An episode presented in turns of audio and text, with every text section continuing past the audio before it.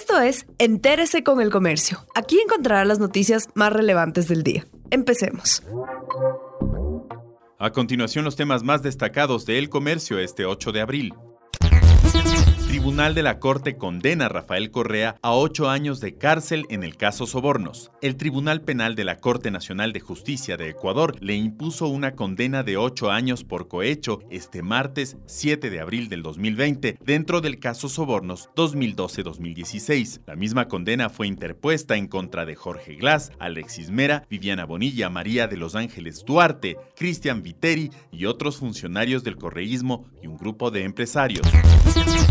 Aglomeración en Guayaquil para cobrar el bono. Los beneficiarios del bono de protección familiar que paga el gobierno nacional en abril y mayo volvieron a aglomerarse en los exteriores de Ban Ecuador, en el centro de Guayaquil. La fila se extendía cerca de dos cuadras de este martes 7 de abril. Esto ocurrió pese a que el Ministerio de Inclusión Económica y Social amplió el número de puntos de pago habilitados, pasando de 3.500 a más de 10.300 puntos a escala nacional.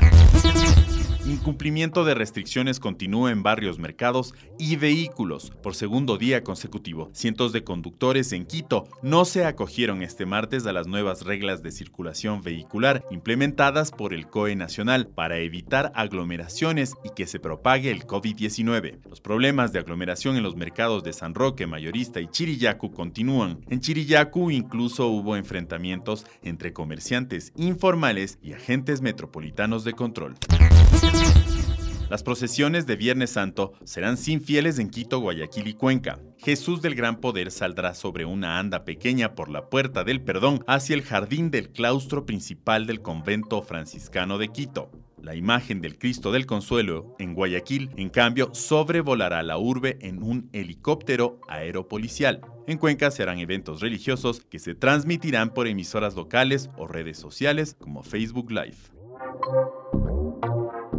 Gracias por acompañarnos. No olviden seguirnos en Facebook, Twitter e Instagram como El Comercio Com.